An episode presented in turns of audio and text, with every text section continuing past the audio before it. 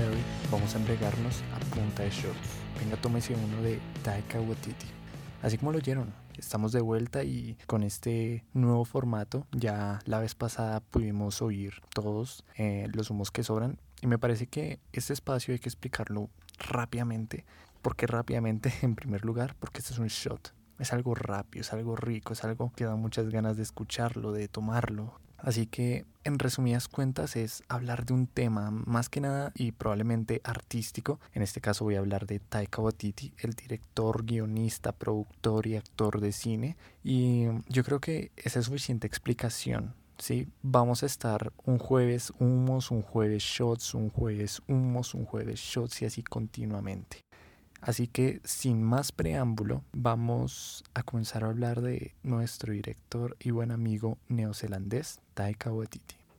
Bueno, Taika Waititi. ¿Quién es este sujeto? Muchos ya lo conocerán, aunque quien lo conoce dirá que en realidad no es tan famoso y quien no lo conoce, pues dirá, este tipo no es famoso porque no lo conozco. Bueno, Taika Waititi, como ya dije, es un cineasta y es el encargado de dirigir, por ejemplo, la última de Thor, Thor Ragnarok, y la que sigue, em, no recuerdo su nombre, Thor algo super mega flu ex, no sé, esa misma. ¿Qué tiene interesante este sujeto como para que vengamos a hablar de él? Bueno, Taika Waititi no solo ha dirigido Thor, sino que también ha producido, dirigido, escrito, incluso actuado en otras de sus producciones. Por ejemplo, la más reciente, Jojo Rabbit. Creo que muchos ya la habrán visto. Creo que fue como su punto más alto en su carrera profesional autónoma fuera de este mundo de Marvel. Y uff Jojo Rabbit es buena, es muy buena. Aún le falta mucho por aprender y mucho por dar, sí. Pero cómo se nota que en este mundo hollywoodense, en este mundo de que era en sus años las películas de vaqueros, pues este, en esta época de superhéroes necesitamos este nuevo enfoque, ¿no? Que es el de Taika Waititi, que últimamente está muy enfocado, y me refiero a el mundo del cine está muy enfocado un poco a la comedia, al hacer reír, sí. Y es algo totalmente entendible porque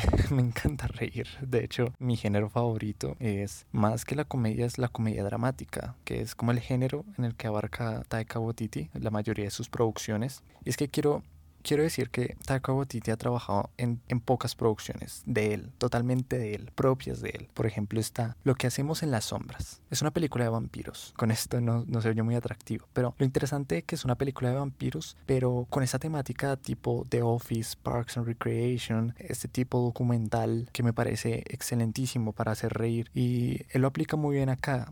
Eh, y más tarde les contaré otros, otros factores que hacen que lo vuelvan interesante. Otra producción que él ha hecho es, aparte de la, mencionada Thor, es un cortometraje que también incluye a Thor, al verdadero Thor, es decir, al actor no al verdadero Dios, obviamente, sino Chris Hemsworth, creo que se llama, pues él mismo también actuó en un pequeño cortometraje que eh, fue como repartido por partes, pero lo pueden encontrar ahí, ponen Team Thor en YouTube y aparece un video de 14 minutos, ese es el cortometraje. Me parece muy interesante porque, y ondearé en esto unos minutos más adelante, y es que Disney, Marvel, dice, tenga este personaje, haga un cortometraje, sea usted mismo, sí, porque sé que a usted no le permitimos ser como debería ser en, en, nuestras películas. Y lo digo porque lo hemos visto en otros casos, en películas de Star Wars, otros, otros directores y creadores que tienen otro punto de vista, que no tienen esa libertad de, de ser, de hacer en cambio, encuentran, encuentran un espacio en, en lo suyo, ¿no? Y Taika Waititi encontró no solo en su espacio, sino un espacio que en donde le dieron a Thor, ¿sí?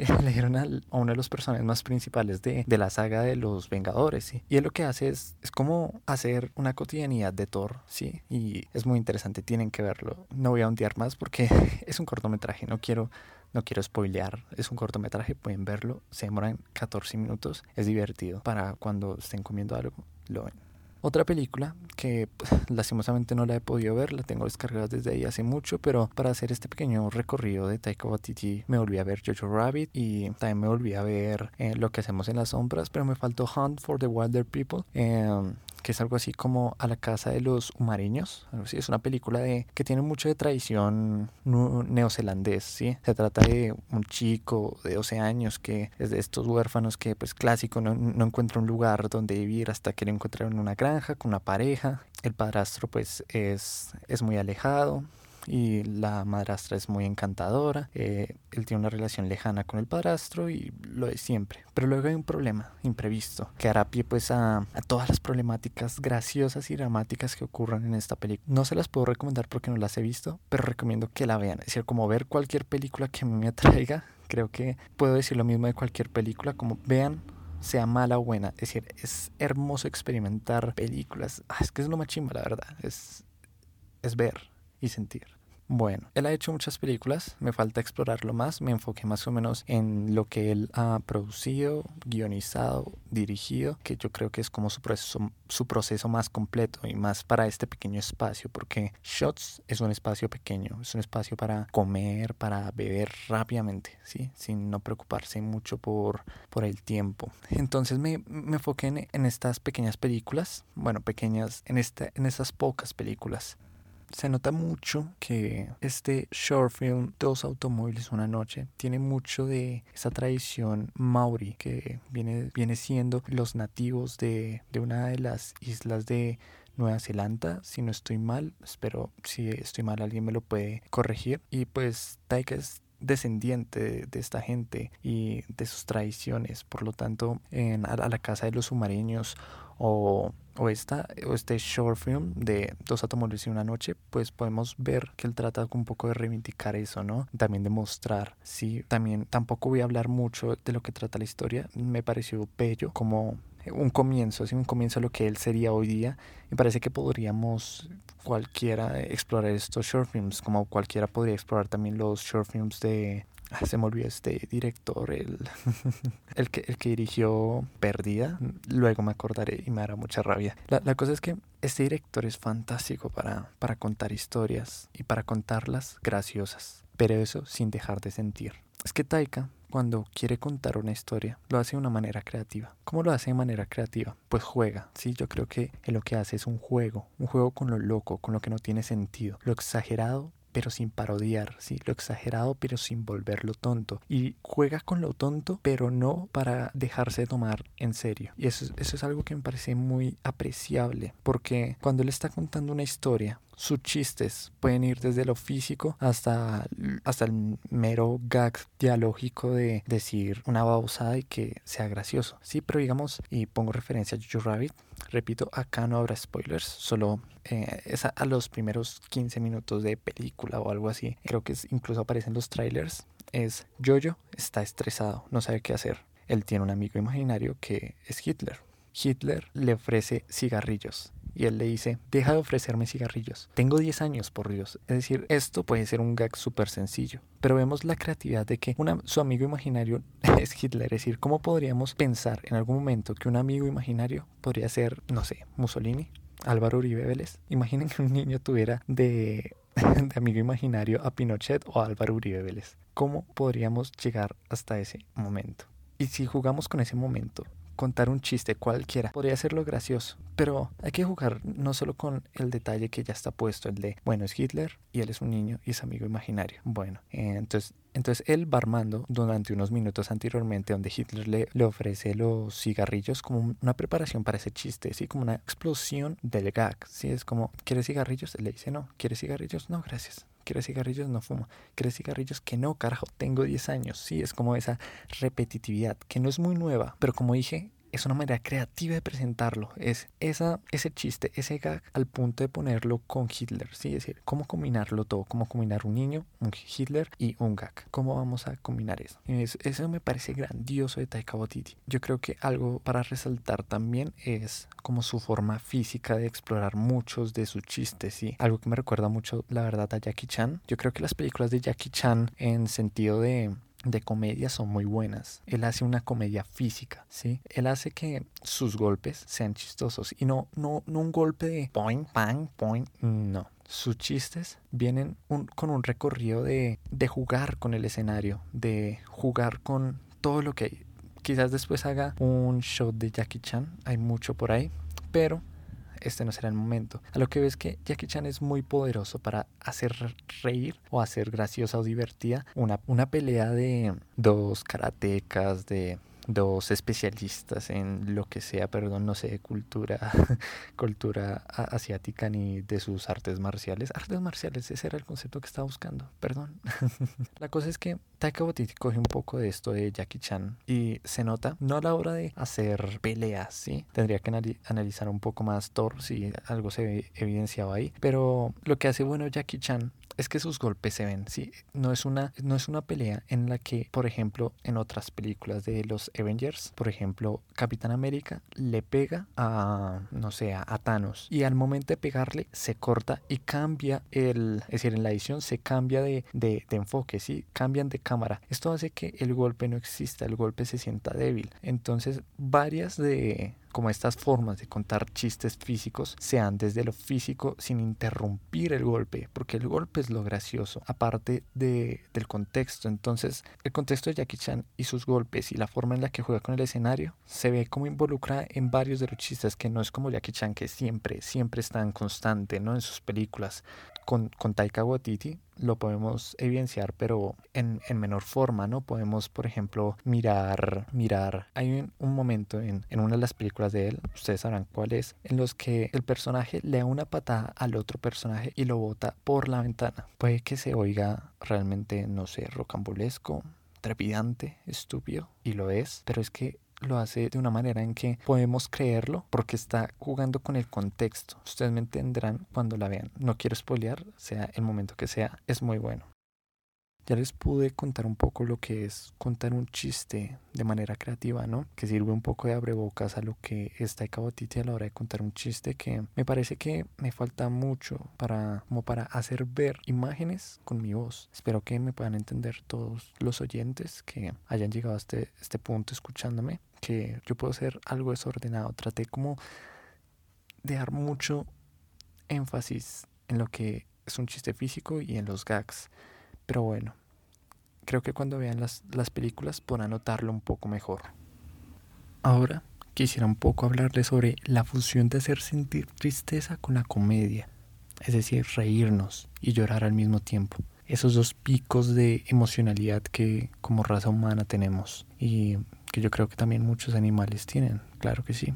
Y el problema de hacer reír y hacer llorar es la combinación de estos dos factores. Y son las comedias dramáticas. Son uno de mis géneros muy, muy, muy amados y creo que mi género favorito. Y es que cuando vemos una comedia dramática, eh, de las buenas, por supuesto, no una comedia dramática de adolescentes, que la verdad, lo admito, yo las veo, pero no son buenas, son para pasar el rato. Y la cosa es que Taika Waititi nos enseña un, contexto en los que podemos reírnos a pesar de ser un momento trágico. Por ejemplo, Jojo Rabbit, Segunda Guerra Mundial. El protagonista es un nazi. es un niño nazi. ¿Cómo es que llegamos a ese punto? Es que comenzamos a contar una comenzamos a contar una historia que parece súper emotiva, que nos hace ver un, un punto de vista diferente. ¿sí? Por ejemplo, creo que es de las pocas películas que muestra ese lado que también es humano de los nazis, ¿cierto? De cómo mucho de, pues de lo que, de lo que fueron no fue realmente culpa de, de la gente, ¿no? Y creo que eso se ha mostrado en esta película, como esa nueva faceta, que me parece algo muy creativo, muy, muy hermoso de ver. Y la, la cosa es que lo que Taika Waititi hace se puede hacer un poco, y voy a referenciar a Up, una aventura de altura de Disney, ya saben, la de la casa flotante de, globos, pues me parece que podemos referenciarla en tanto que el comienzo de la película es triste, ¿sí? No voy a tener cuidado de decir spoilers de App, quien no la ha visto, por el amor de Dios, sí, es decir. La cosa es que en App nos muestra al comenzar la película una, una escena hermosísima, ¿sí? una escena de felicidad pura, con colores llamativos, con esperanza, con vida, y luego va decayendo. Luego vemos cómo al, final de esa primera escena que muere la esposa del señor protagonista, vemos como esa esperanza, ese sueño que ellos iban construyendo, se iba desvaneciendo, eh, ese frasco, eh, ese monedero, ¿cierto? Entonces vemos como ese símbolo va decayendo, va decayendo, ¿sí? Nos hacen reír con diferentes escenas, nos hacen sonreír, hasta el punto en que todo se acaba, ella muere. Él tiene algo por qué luchar, no, está en su casa, comienza este proceso de, de urbanización agresivo capitalista en los que lo están obligando a vender su casa. Y en ese momento es que la película comienza a tener estos, a estos picos, ¿no? La de app, eh, emocionalidad de distintos tipos. Entonces, eso más, que nada, esa primera escena de app es un poco también lo que hace um, Taika Waititi en diferentes espacios de su película y también en, en una vista general, en cómo en sus películas, cuando se trata de un final dulce, agridulce o trágico, hace un poco de esto, ¿no? De presentar la tristeza o la felicidad de una manera y luego muestra esos vistazos de lo crudo que puede, por ejemplo, ser la guerra en Jojo Rabbit, ¿no? Y, y, él y eso, es decir, combinen esta combinación de factores con, como les dije, contar un chiste. Contando chistes, jugando con lo loco, lo que no tiene sentido, lo exagerado, lo que, lo que es una manera creativa de contar ese chiste. A partir de este contexto de una Segunda Guerra Mundial, de, muerte, de profunda tristeza, de, pensar diferente o pensar igual a los demás, de ser un niño, de tener un amigo imaginario, de que el amigo imaginario realmente te sirve de apoyo, ¿sí? Y que luego, pues, de pronto choques con él. Es decir, hay, muchos temas en los que se puede tratar una comedia dramática, donde esa fusión de sentimientos, de comedia y de drama, podemos decir que la comedia fortalece el drama y, la y el drama fortalece la comedia. Por ejemplo, como ya les decía, si muestras la comedia en su auge, luego podrás ver y llorar con más intensidad porque viste lo que pudo ser, pero dejó de ser. Entonces eso es como un contraste constante. Creo que varios directores lo hacen muy bien. Yo creo que Wes Anderson es uno de esos, en los que los contrastes son presentados de una manera diferente. Luego ahondar en eso. Pero Taika Waititi lo hace de esta manera. Taika Waititi muestra escenas de tristeza, escenas de felicidad, escenas de felicidad donde deberían estar tristes y así constantemente. Recae, claro, en diferentes clichés de estos dos géneros. Sin embargo, a la hora de hacerlo, sigue teniendo este factor creativo de del contexto y del chiste. Y ahí es donde yo creo que envuelve todo, envuelve todo su proceso creativo, en tanto que el contexto de decir, esta es la Segunda Guerra Mundial, riámonos aquí, pero no dejemos de llorar por esto, es algo muy bello, porque creo que la risa es un combate perfecto para todo lo que nos falta ver en el mundo todo lo que nos falta amar. La risa es la creación de todo. Creo que hay dos cosas en este mundo que podrían ser Dios es la risa, la matemática, son tres, lo siento, y las artes. La risa, las artes y la matemática. Quizás las tres podrían ser la misma, pero eso quizás sea un pensamiento demasiado, demasiado elevado. y bueno, yo creo que este fue un pequeño abrebocas a lo que va a ser shots. Normalmente los vamos a hacer más largos, eh, no mucho. Va a ser de 20 minutos a 40 minutos como máximo, creo que está previsto. Y vamos a tratar de hablar de estos pequeños temas, de unos pequeños abrebocas a, a ciertos artistas o a ciertas obras o a en lo que queramos enfocarnos. Lo que queremos es mostrar nuestros sentires, es como un poco de, de diario, pero un diario en donde escribamos y se lo mostremos al otro, un medio catártico. Y es lo que queremos. Así que espero que nos apoyen de aquí en adelante. Vamos a tratar de mejorar, vamos a tratar de ser más organizados, de mostrar nuestra, nuestra opinión totalmente subjetiva, pero vamos a mostrarla con mucho amor y siempre mejorando para que sea más fácil escucharnos. Sin más que decir, solo quisiera decirles que si les gustó, denle like. Un like ayuda mucho de, de compartir a sus amigos amigas, familia, si alguien le interesa este género de la drama comedia de Ataca Watiti, que sepa un poco esto, pues estaríamos realmente agradecidos. Y, y nada, gracias, gracias realmente por escucharnos. Esténse atentos porque vamos a estar publicando en Instagram todo tipo de contenido y la próxima vez se viene humos.